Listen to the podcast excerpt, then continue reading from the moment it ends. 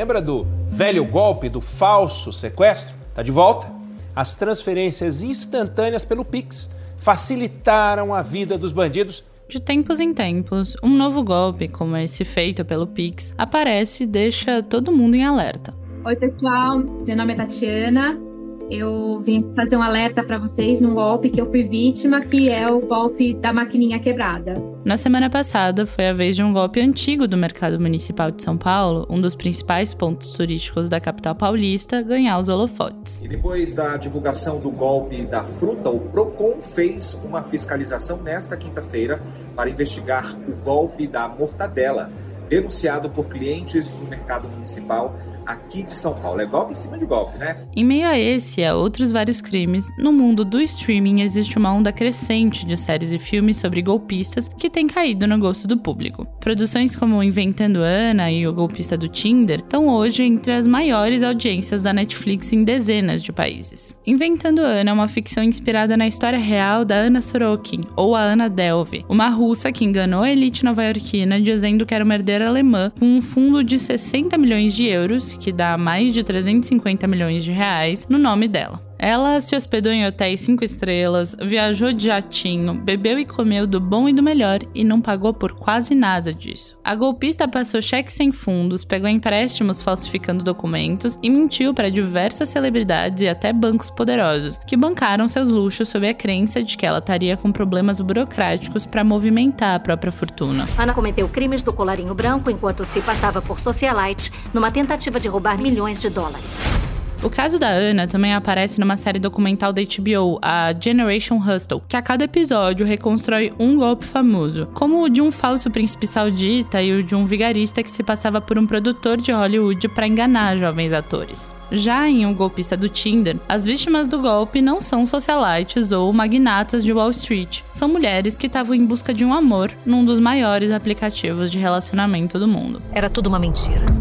Ele era uma fraude e eu não tinha absolutamente nenhuma ideia do que ele era capaz. O israelense Simon Leviev se passava por milionário, viajava com seus matches do Tinder e convencia essas mulheres a pegar empréstimos para depois sumir do mapa com dinheiro. Isso tudo em meio a histórias sobre falsas perseguições, numa trama quase difícil de acreditar. Na semana passada, inclusive, ele contratou uma agente de Hollywood para ver se consegue tirar uma graninha da fama recém-conquistada. Histórias assim causam medo em muita gente, mas também aguçam muito a curiosidade dos espectadores. No episódio de hoje, a gente vai discutir o sucesso dessas séries e filmes sobre grandes vigaristas, o que está por trás do desejo de acompanhar a história sobre esse tipo de crime e como isso também se relaciona com o sucesso histórico de programas policiais.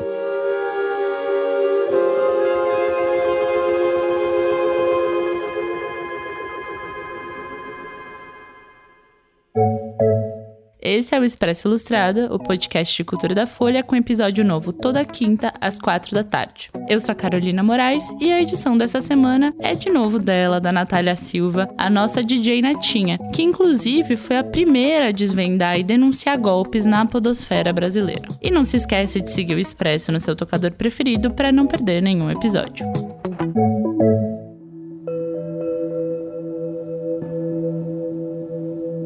Em março, chegam no streaming outros dois grandes lançamentos desse gênero que vasculha a história e os crimes de golpistas famosos. Um deles é a série The Dropout, estrelada pela Amanda Seyfried, sobre o caso da Teranos. Essa empresa do ramo da saúde e da tecnologia vendeu uma suposta reinvenção na maneira de fazer exames de sangue. Mas depois que a empresa recebeu vários investimentos milionários vindos do Vale do Silício, os próprios investidores descobriram que tudo não passava de uma grande furada. Outra série que estreia no mês que vem é We Crashed, que tem como protagonistas os atores Anne Hathaway e o Jared Leto. A trama tem como mote o caso da WeWork, que é uma empresa especializada em aluguel de espaços corporativos que atraiu rios de dinheiros de investidores, mas ela acabou quase falida depois de uma série de escândalos. E até mesmo no Oscar desse ano, os golpistas estão presentes, com a indicação da Jessica Chastain ao troféu de melhor atriz por Os Olhos de Tammy Faye. O filme narra a ascensão e a queda de um casal de televangelistas americanos que estamparam as manchetes depois de participarem de esquemas de fraudes e desvio de dinheiro. A popularização de filmes e séries sobre golpistas é algo que vem acontecendo há cerca de uns quatro anos. Quem contou pra gente como o apelo desse tipo de produção vem crescendo foi o Leonardo Sanches, que é repórter de cinema e TV da Folha. A gente vem com uma onda muito forte de streaming transformando essas histórias em documentários. Porque o documentário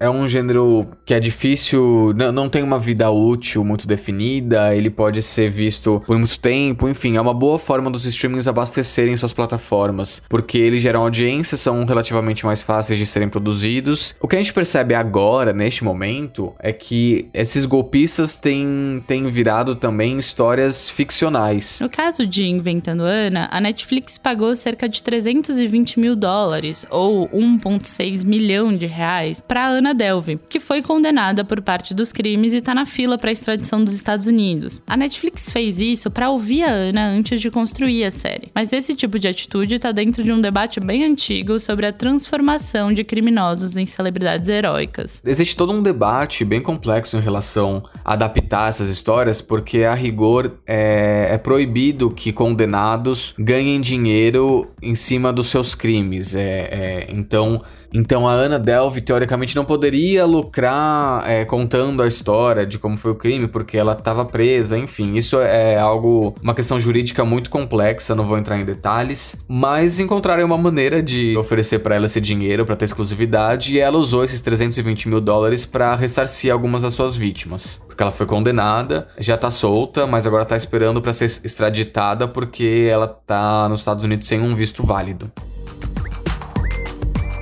No caso de Inventando Ana, muita gente tem aplaudido a golpista nas redes sociais, já que ela acabou tirando dinheiro de quem mais tem dinheiro, né? Dessa elite. É um efeito parecido com um dos documentários Fire, o festival que nunca aconteceu, e Fire Festival, Fiasco no Caribe. Os dois são sobre um festival de música que prometia uma festança exclusiva para ricaços, bem regada a champanhe, adornada por paisagens paradisíacas, enfim. Eles pagaram entre mil e doze mil dólares, que é algo entre 5 e 60 mil reais por esses ingressos, mas eles acabaram dormindo em colchões molhados e se alimentaram de sanduíche de queijo durante todo o festival. E inclusive esse festival, ele é citado no Inventando Ana, quando ela tá meio que morando ali com o cara que tá bolando esse tal de Fire Festival.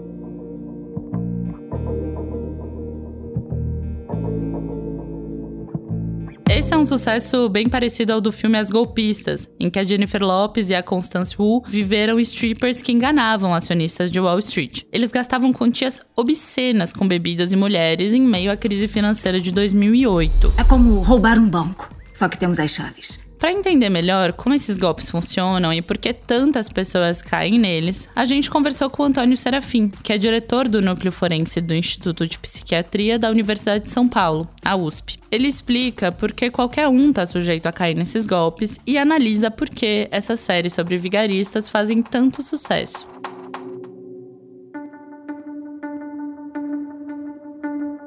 Antônio, primeiro eu queria que você explicasse qual é a estratégia por trás de um golpe como esses que a gente está vendo nessas séries e filmes, né? Como que a nossa mente se permite ser enganada em casos como de o do golpista do Tinder, que se pede dinheiro, enfim? O grande ponto é quando a gente fala de processos de, de fraude, de, de golpe, existem dois elementos importantes. Quem pratica, né, ou seja, a pessoa que que estabelece a ação, e quem sofre a ação. O golpista, a, a literatura tem trazido, por exemplo, que são pessoas com uma habilidade muito, muito intensa em termos de loquacidade, que é a capacidade de uma fala convincente, de argumentos importantes, e são pessoas que geralmente têm baixa resposta de ansiedade. Então ele é um indivíduo articulado, né, com recursos cognitivos, ali, com recursos intelectuais suficientemente organizados e estruturados para criar todo um arcabouço de convencimento. São pessoas que geralmente não agem com muita impulsividade, não são aquelas pessoas desorganizadas dentro do processo cognitivo, né? Então ele tem toda uma capacidade de planejamento, de, de adiar quando há risco de não ter sucesso e, consequentemente, ele tem a capacidade principal de observar vítimas, né? Então, o golpista, ele geralmente, eles têm um potencial de identificar também potenciais vítimas. Já a vítima, ela pode ser tanto pela vulnerabilidade, no sentido da fragilidade, da capacidade crítica que ela tem de de identificar uma determinada situação e de ser facilmente influenciada né, por aquelas oposições, por aquelas informações, por aquelas posições ali postadas para ela, como ela também pode ser o contrário, ter uma característica mais de ambições, ser uma pessoa mais com características de, de onipotência, né? Então se acham capazes altamente competentes e se deixam levar também no sentido de buscar vantagens, tá? Então, muitas vezes a vítima, ela também tem uma característica manipuladora e ela acha que está tendo vantagem naquela condição, tendo algum ganho, quando na verdade ela está sendo ludibriada também.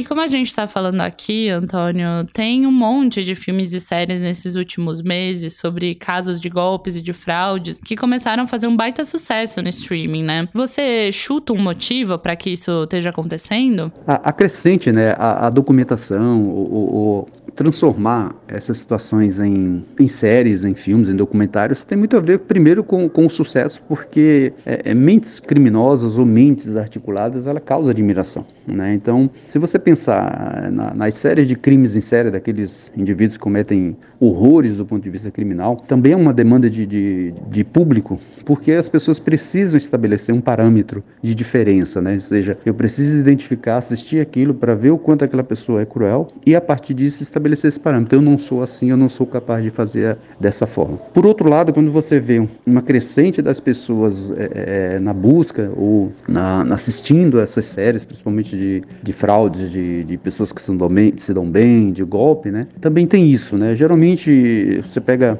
algumas séries que fala dos golpes em, em milionários, em pessoas ricas, as pessoas se identificam com isso, né? Então é como se o golpista, como ele é tido ali de certa forma como uma pessoa com uma certa genialidade, com uma certa capacidade, né? uma certa qualificação ali para atuar daquela maneira, este processo também a, traz a admiração das pessoas, né? Das pessoas olharem e nossa, olha como aquele cara que é rico, aquele cara que é uma personalidade, né? Um personagem de destaque também foi ludibriado. Em algum desses golpes que a gente está falando e assistindo no streaming, é, vários dos criminosos eles parecem sentir um certo prazer em enganar as outras pessoas. Parece que esses golpes vão além de um desejo só de enriquecer, por exemplo, né? Na Inventando Ana isso aparece um pouco. É possível a gente afirmar que tem um certo fetiche na ideia de enganar outra pessoa quando a gente fala de golpes como o da própria Ana? É, um ponto importante de quem pratica crimes, fraudes de qualquer natureza, a repetição do crime ou a repetição daquele comportamento, ele muitas vezes vira um retroalimentador. Né? Então, as pessoas que cometem fraudes, o golpe, né? no caso da, do episódio da Ana, por exemplo, de fato há uma, uma ação repetida, o comportamento repetido, ele cursa com uma sensação de prazer. Isso a gente observa também em outras modalidades de crimes. Então, é muito comum, de fato, a repetição do crime transformar as pessoas num prazer. Então, executar, estruturar todo aquele crime passa a ser um processo de sensação de, de bem-estar para quem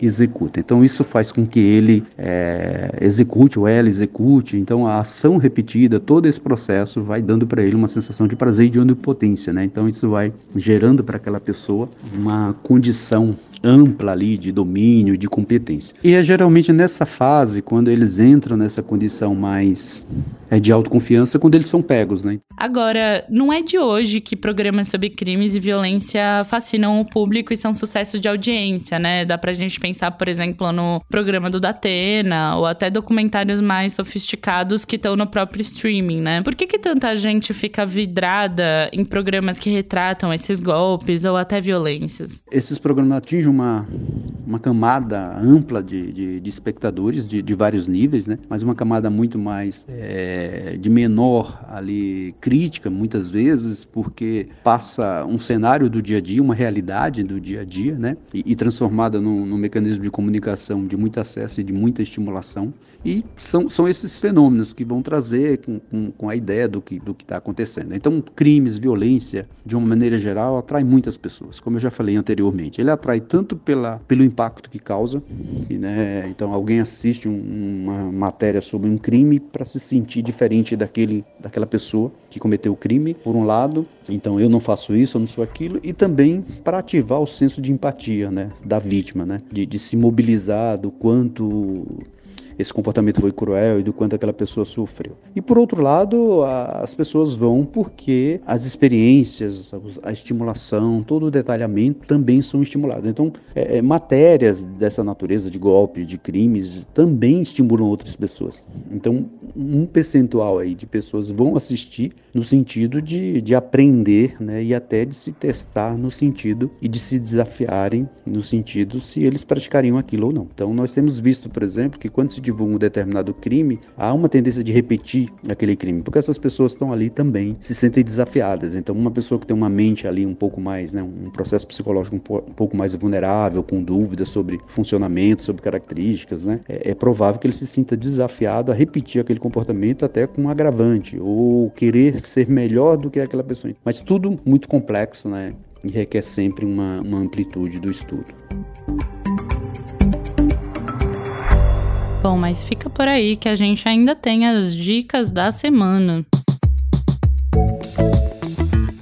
Bom, essa semana eu tô sozinha, então a dica vai ser só minha. Na semana que vem, Marina tá de volta com a gente. Mas eu queria sugerir uma série que eu acho que a gente não discutiu aqui no episódio, que também é da Netflix, também é meio sensacionalista, mas eu fiquei muito chocada com a história, que chama Mestres da Enganação, que é um cara, é um golpista britânico esquisitíssimo que se passa por um espião e ele destrói a vida de muita gente, assim, é uma coisa muito bizarra. Não quero falar muito sobre porque realmente é um negócio que você quase não acredita e, e tem que ver lá o documentário. É uma série, na verdade. Acho que tem três episódios, se eu não me engano. E tem várias pessoas que ele engana, assim, de uma forma bem cruel. Não que os outros não sejam. O golpista do Tinder também tem várias coisas é, pesadas, né? De quando ele finge umas perseguições, as mulheres ficam todas preocupadas. Mas ele, esse cara, esse britânico aí de Mestres da Enganação, ele realmente destrói a vida de pessoas jovens, de mães, enfim, é uma coisa bem cruel. Então, minha dica aí, já que a gente tá nessa, nessa toada de golpistas e vigaristas, é esse Mestres da Enganação. Bom, esse foi o Expresso Ilustrada, podcast de cultura da Folha, com episódio novo todas as quintas, às quatro da tarde. Eu sou a Carolina Moraes e a edição do programa é dela, a nossa Natália Silva, a DJ Natinha, que é a maior antigolpe da podosfera brasileira. Se cuidem e até semana que vem. Tchau, tchau.